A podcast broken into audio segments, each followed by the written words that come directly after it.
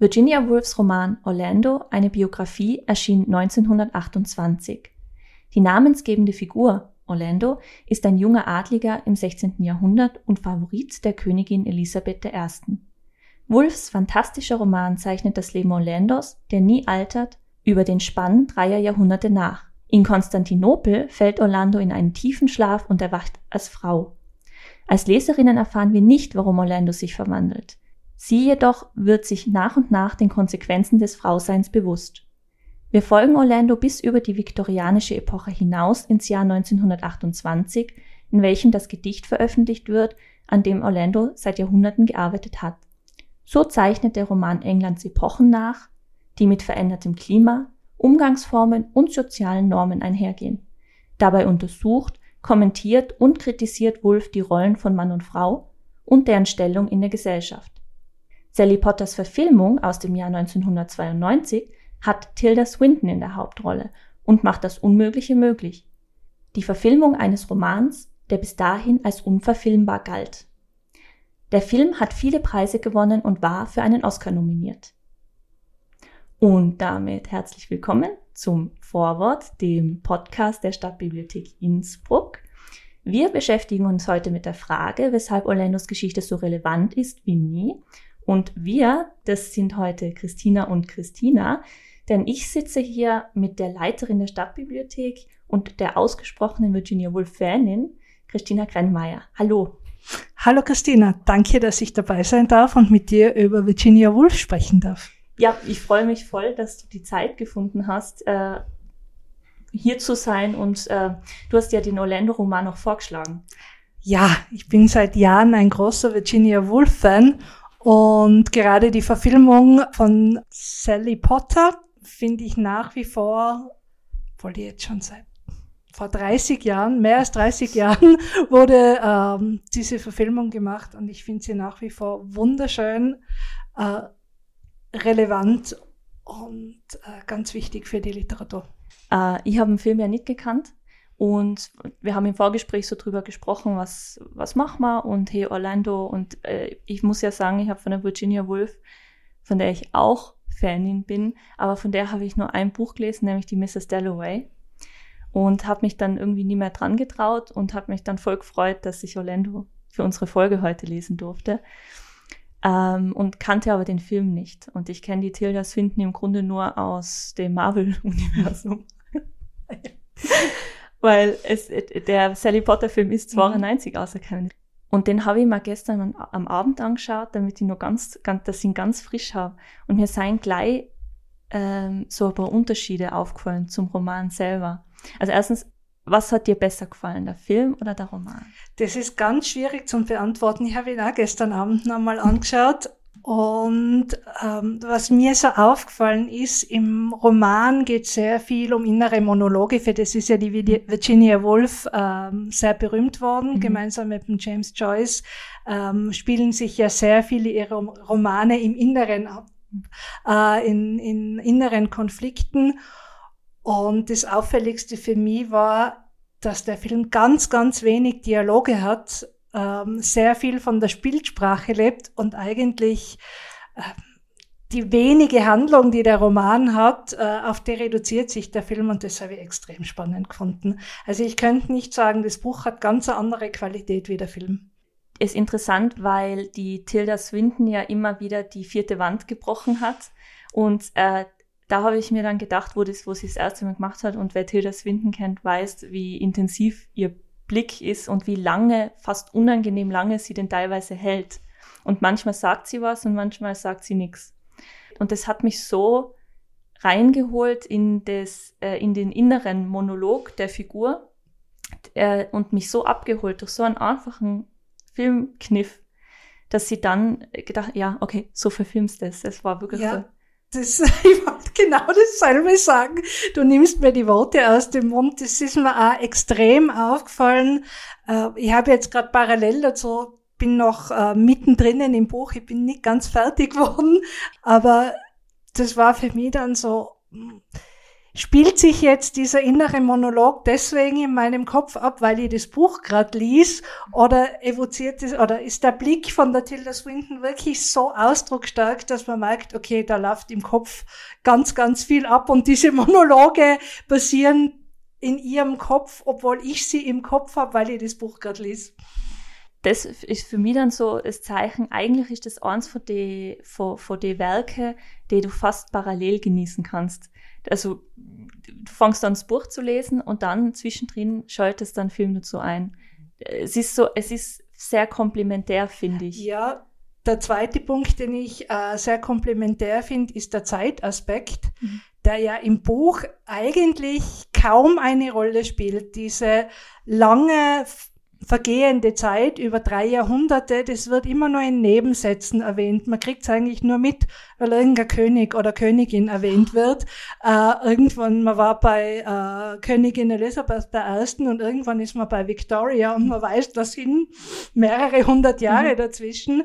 Und das ist im Film natürlich ganz präsent. Einerseits werden die Jahreszahlen immer eingeblendet, wenn quasi ein neues Kapitel im Film beginnt. Und andererseits arbeiten sie ganz, ganz stark mit Kostümen. Das ist ja eigentlich ein Kostümfilm, mhm. ähm, der Originalkostüme verwendet.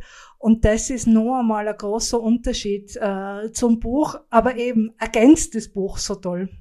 Die, für die Kostüme hat der Film ja, glaube ich, sogar den Oscar gewonnen. Er hat nämlich einen Oscar und ich glaube, es war fürs Bühnenbild und für die Kostüme. Okay, das Aber das, das sind sind das also Originalkostüme, die sind nicht nachproduziert? Nein, also ich, also, also ich äh, glaube nicht, dass ja. es Originalkostüme sind, aber halt wirklich ähm, historisch adäquate Kostüme, sagen wir so. So beeindruckend, was die Kostüme angeht, habe ich diese eine Szene im Film gefunden nach Orlandos Verwandlung, die ja absolut subtil passiert. Ähm, und Tilda Swinton ist dann, hat dann halt, trägt die Haare im letzten Endes halt einfach offen.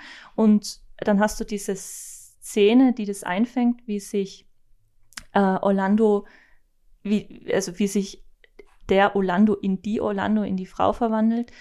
Und dann geht sie durch ihr Anwesen äh, und hat dieses gigantische, riesige oh, ja. Kleid an mit, diesem, mit diesen Hüften, die ungefähr fünf LKW breit sind und swischert da so durch und da war, dann ist sie da durch das Anwesen gegangen, also sie kommt ja dann aus Konstantinopel zurück und das mit dem Anwesen, das ist, gehört ja ihr, das wurde ja, also ich glaube, es war im Buch und im Film, dass ihr das die Königin Elisabeth geerbt hat oder nur im Film und im Buch war das, hat sie, das war das vor ihrem mhm. Papa oder was weiß ich.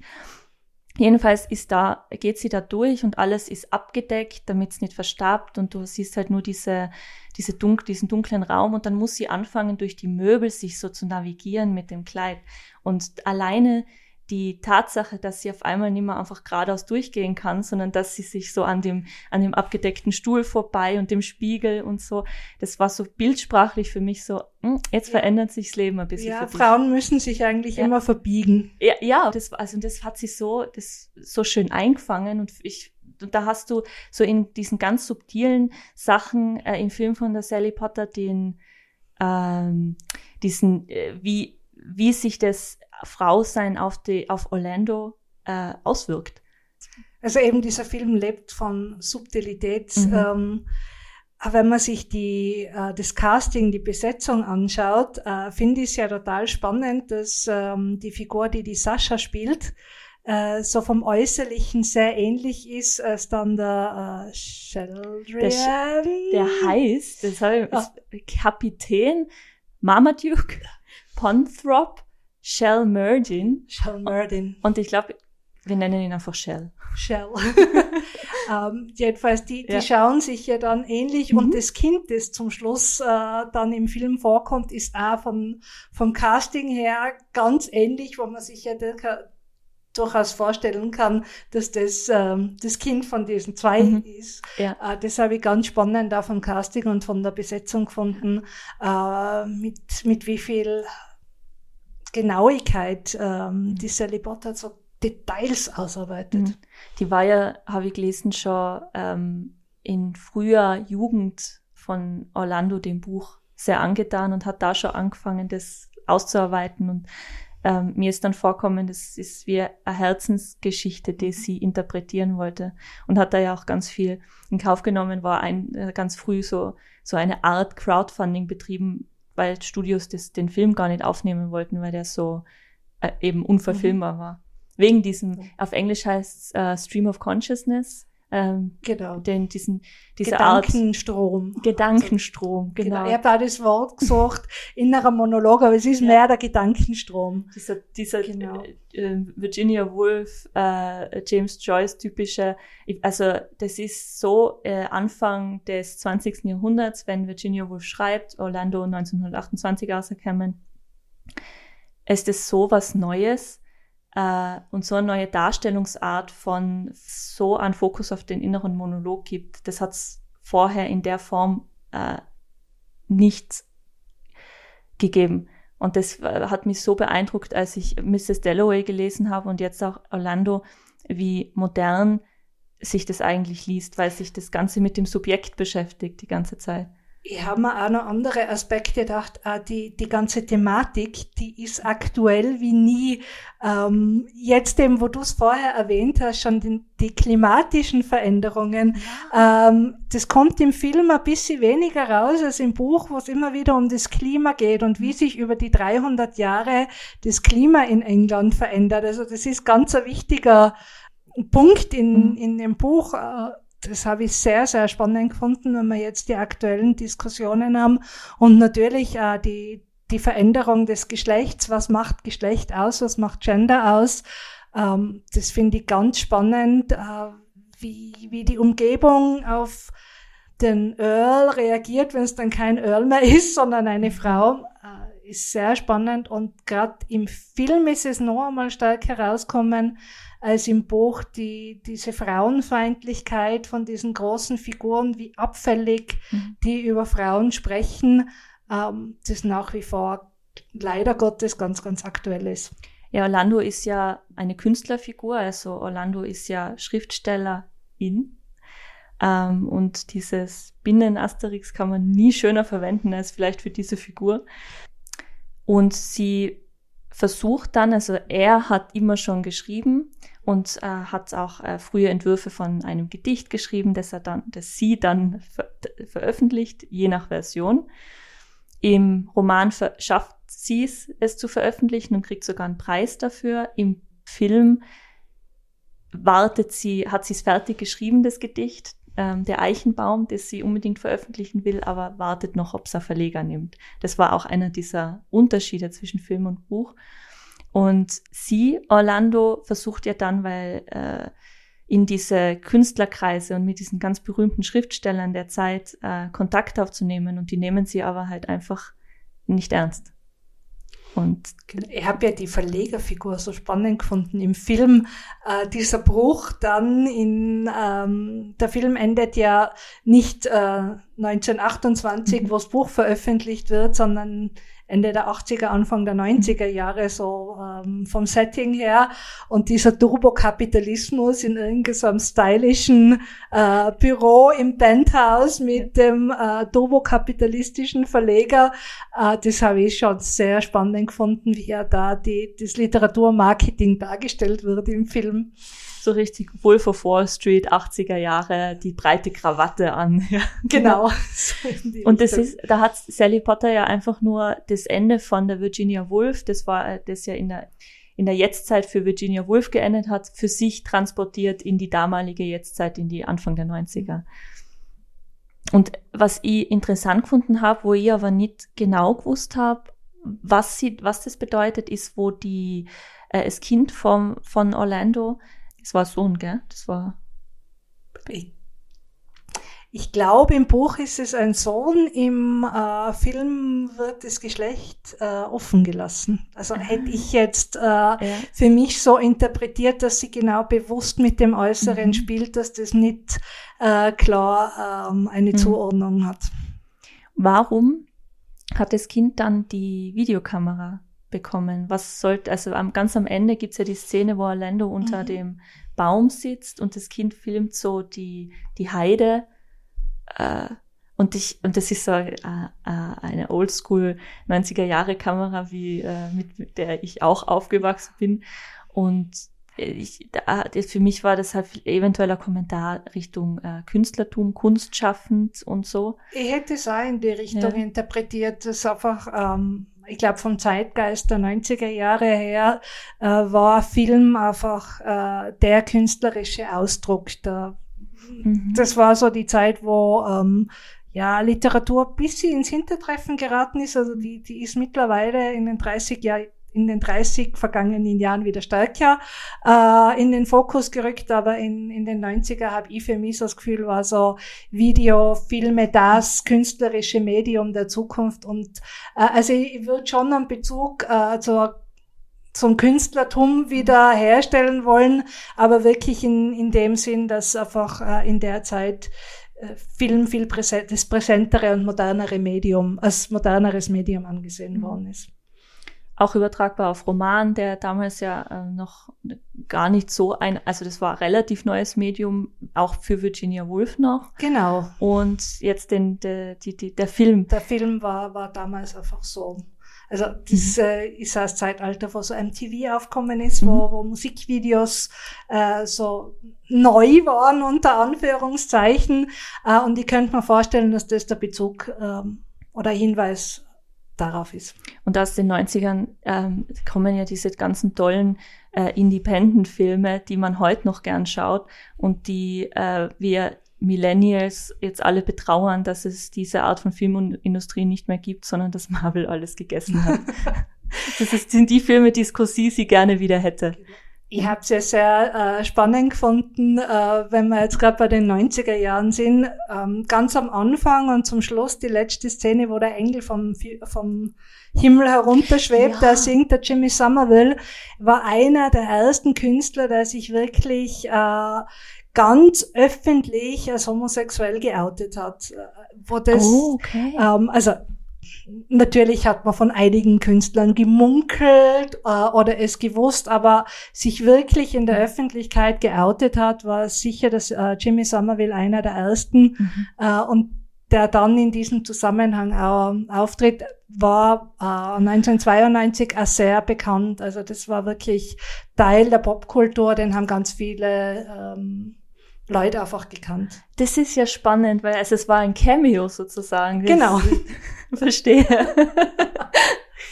Na, weil was ich ähm, Unwissende, also was ich nur gesehen habe und ich habe den Engel, diese Engelsfigur mhm. gesehen, ähm, äh, kenne die ganze äh, äh, Popgeschichte dazu nicht, also die popkulturelle Hintergrundgeschichte.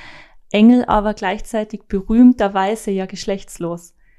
Stimmt, ähm, ja. Genau, da, das habe ich dann, das habe ich mir dann äh, so zusammengereimt, weil Engel sind ja haben kein Geschlecht und ähm, war dann auch wieder spannende Referenz zu dieser, äh, um, zu, äh, um das Universeller noch einmal diese Botschaft zu bringen, äh, weil ich habe mir dann die, beim, beim die ganze Zeit die Frage gestellt, ist es also ich habe die ganze Zeit gedacht, Judith Butler, Judith Butler, Judith Butler.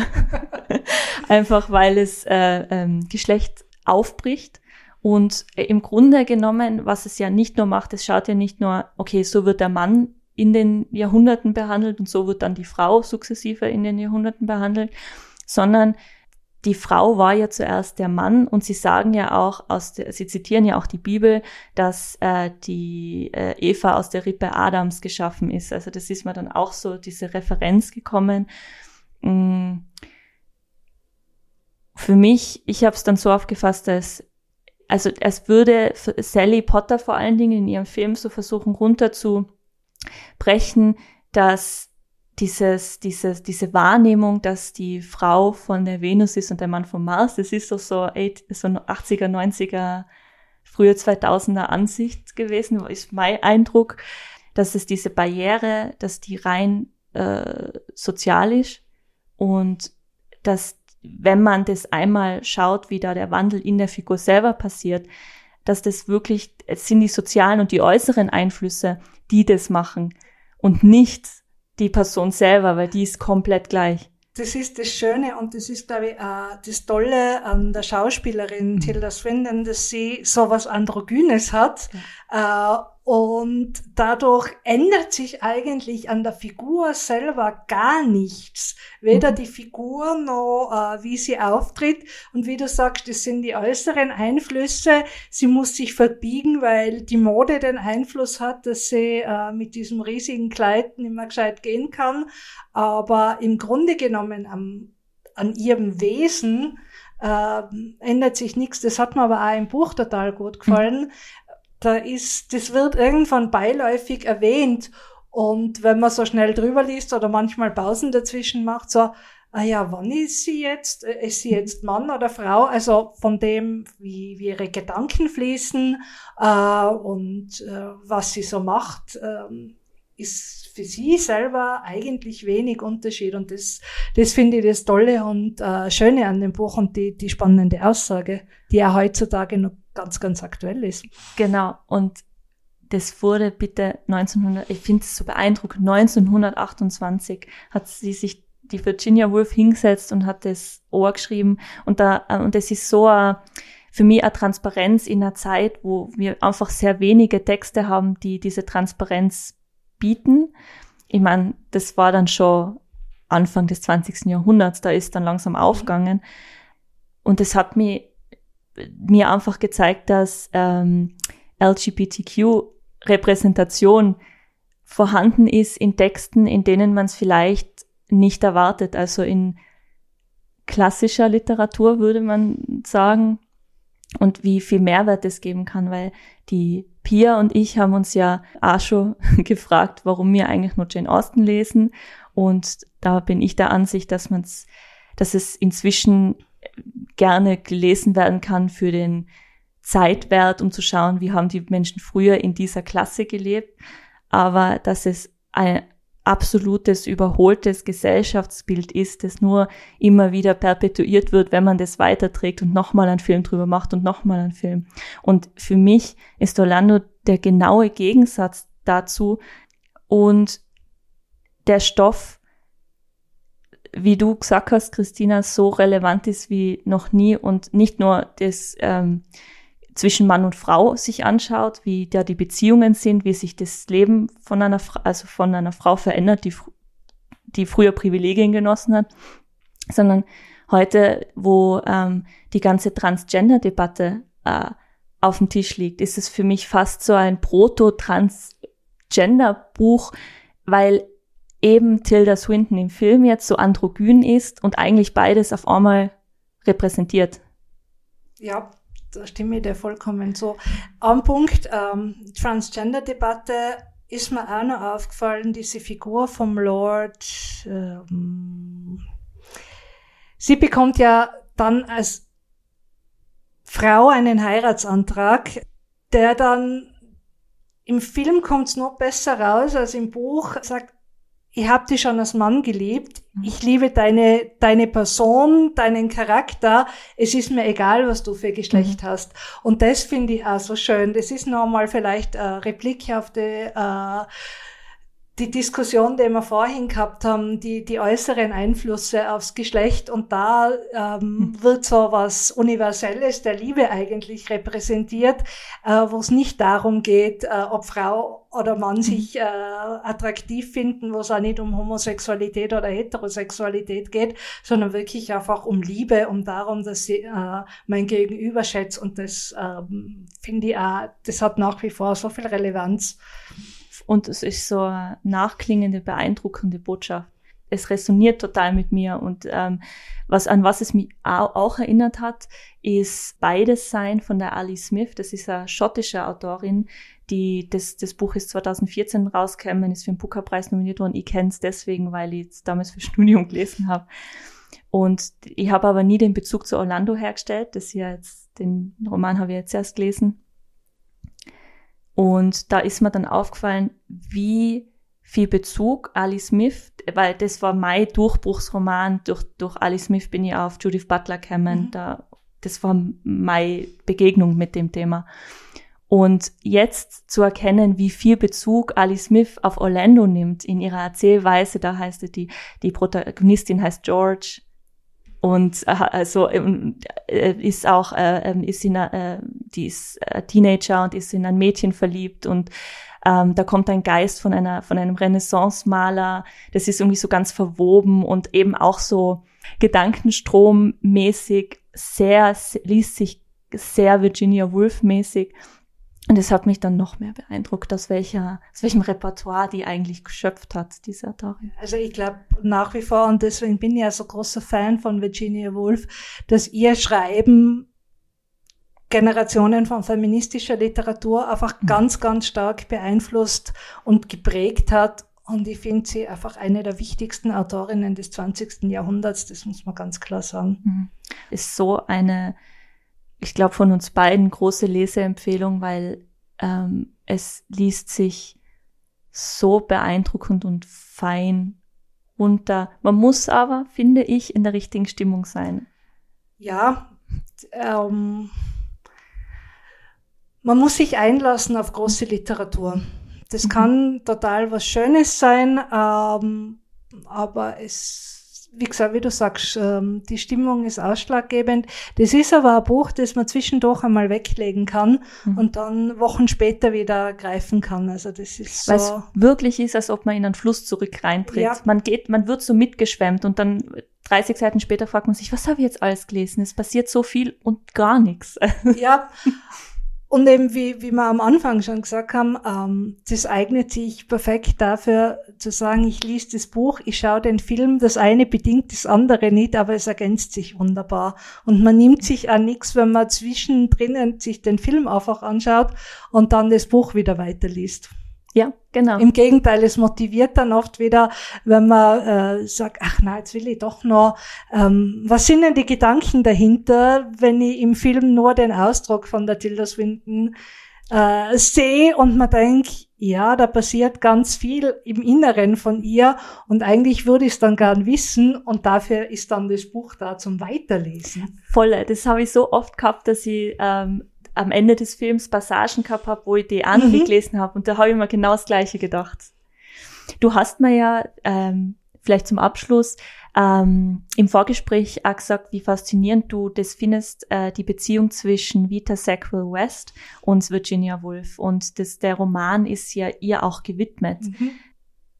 Warum glaubst du oder äh, äh, warum ist ihr der Roman gewidmet? Ähm, wenn man die Biografie von der Vita Genau. Vita Sackville West liest, ähm, die ist eine Adelige, äh, die hat ein sehr privilegiertes Leben, äh, die kommt aus einer ganz alten, eingesessenen adeligen Familie und hat eigentlich genau dieses Leben führen können ohne ökonomische Zwänge, das Orlando führt. Ähm, Vita Sackville West war äh, bekannt dafür für Crossdressing, also die hat sich ja immer wieder als Mann verkleidet, ähm, um hat sehr, ist sehr viel gereist in, äh, in den Orient und war natürlich die große Liebe von der Virginia Woolf. Also die waren äh, zwar beide verheiratet, weil es die gesellschaftlichen Zwänge äh, zu der Zeit einfach erfordert waren, aber waren ähm, jahrelang ein Liebespaar. Also als Literaturempfehlung, es gibt ein Buch mit wunderschönen Liebesbriefen zwischen die zwei. Mhm. Äh, und ich glaube, das äh, zeichnet einfach auch das Leben oder auch das imaginierte Leben äh, von der Vita Sackville Wester ab, äh, einfach in dem Kontext, ähm, dass sich einfach ihre Familiengeschichte über Jahrhunderte erstreckt. Das ist ein wirklich alter englischer Adel. Und Virginia Woolf hat es ja äh, wohl in einem äh, laut eigener Aussage einem Sommer geschrieben und einem, der hat ein großes oder das größte Vergnügen gehabt, das Buch zu schreiben und ihr ist es laut eigener Aussage nie besser von der Hand gegangen, was zu schreiben als dieses Buch. Und man merkt auch, dass sie einfach Spaß mit Konzepten gehabt hat. Absolut. Sie hat also, alles aufbrochen und gesagt, ich denke mal jetzt erleben, wie es es sein hätte können. Ja. Und eben, ich glaube, diese universelle Liebeserklärung ist die Liebeserklärung an die Vita, weil es war wirklich ihr Lebensmensch, mhm. wenn man das so sagen kann. Was ah, schön. Ja, und damit sind wir heute schon wieder am Ende. Äh, in der Bibliothek liegt Orlando einmal in der deutschen Ausgabe vom S. Fischer Verlag vor, sowie als ungekürzte Lesung als Hörbuch. Und die Verfilmung von der Sally Potter haben wir auch da. Damit verabschieden wir uns für heute. Im Dezember geht's weiter mit dem zauberhaften Studio Ghibli-Film Das wandelnde Schloss und der Frage, warum wir Geschichten überhaupt so gern mögen. Wie immer seid nun ihr gefragt, nämlich was haltet ihr denn von Orlando und den Rollenbildern, die Virginia Woolf und Sally Potter in ihren Werken aufzeigen? Ihr könnt uns auf Facebook schreiben, auf Instagram oder unter stadtbibliothek at innsbruck.gv.at. Christina, danke, dass du dir die Zeit genommen hast für unsere HörerInnen und für mich. Das war ein total spannendes äh, Gespräch. Danke. Danke, Christina.